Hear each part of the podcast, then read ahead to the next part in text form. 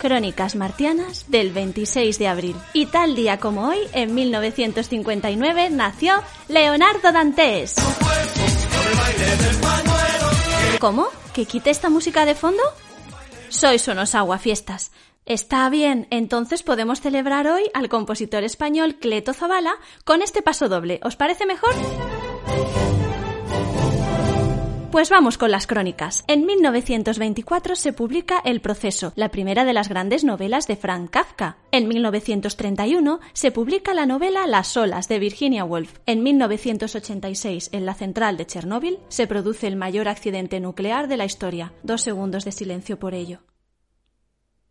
En 1989 se transmite en Japón el primer episodio de la exitosa serie de anime Dragon Ball Z. Y en 2009 el polo norte geográfico fue alcanzado por primera vez por la expedición rusa MLAE 2009 de Vasily Yelagin. En 2012 sale a la luz el sistema Ubuntu 12.04 LTS Precis Pangolin. Y en 2019 en Estados Unidos y varios países del mundo se estrena Avengers Endgame del universo cinematográfico Marvel la película de mayor recaudación de la historia del cine. En 1538 nace Giovanni Paolo Lomazzo, pintor italiano. En 1798, Eugène Delacroix, pintor francés. En 1821, Robert Adamson, fotógrafo británico. Y en 1865, Axel y Galen Kalela, pintor finlandés. Y seguro que no esperáis que haya más recomendaciones musicales después del nivel del día de hoy.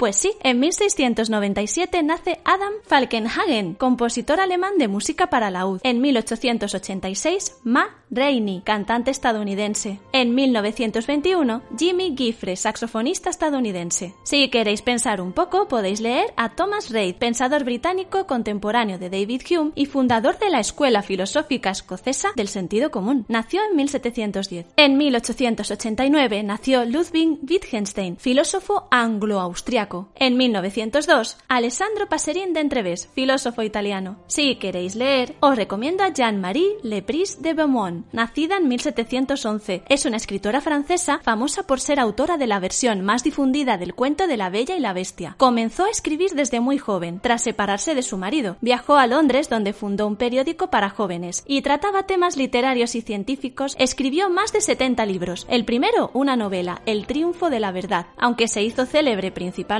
por sus libros de cuentos. En uno de ellos, El almacén de los niños, es donde aparece su versión de La Bella y la Bestia. Se casó de nuevo y tuvo seis hijos Regresó en 1776 a Saboya, entonces parte del reino del Piamonte y actual Francia, donde pasó los últimos años de su vida, siendo Las crónicas de Chimichurri su último cuento. En 1889 nace Anita Luz, novelista y guionista estadounidense, conocida por su novela cómica Los caballeros las prefieren rubias. Luego sacó la segunda parte, en serio, que se llamó Pero se casan con las morenas. Además, escribió regularmente para Harper's Bazaar, Vanity Fair y The New Yorker. Trabajó durante 18 años como guionista para la Metro Goldwyn Mayer. En 1898 nace Vicente Alexandre, del que leeremos algo al final del programa de hoy. En 1900 nace Roberto Arlt, que fue novelista cuentista dramaturgo, periodista e inventor argentino. En 1912, A. E. Van Vogt, escritor canadiense de ciencia ficción. 1914, Bernard Malamud llega al mundo, que es un cuentista y novelista estadounidense. Y en 1916 nació Morris West, escritor australiano. En el apartado cinematográfico y audiovisual, en 1878 nació Eric Campbell, un actor británico conocido por ser el villano grandullón de las pelis de Chaplin. En 1898 llega al mundo John Grierson, cine cineasta británico, uno de los primeros y más influyentes documentalistas de la historia del cine. En 1934 nace Manolo Zarzo, en el 51 Tito Valverde, en el 56 Imanol Arias y en el 63 Jet Li, actor y especialista en artes marciales. En 1988 nace la actriz Macarena García. En 1900 llega al mundo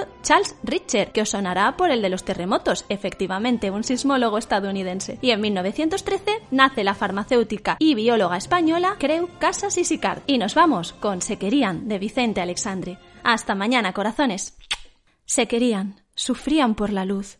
Labios azules en la madrugada, labios saliendo de la noche dura, labios partidos, sangre, sangre ¿dónde? Se querían en un lecho navío, mitad noche, mitad luz. Se querían como las flores a las espinas hondas, a esa amorosa gema del amarillo nuevo, cuando los rostros giran melancólicamente giralunas que brillan recibiendo aquel beso. Se querían de noche, cuando los perros hondos laten bajo la tierra y los valles se estiran como lomos arcaicos que se sienten repasados.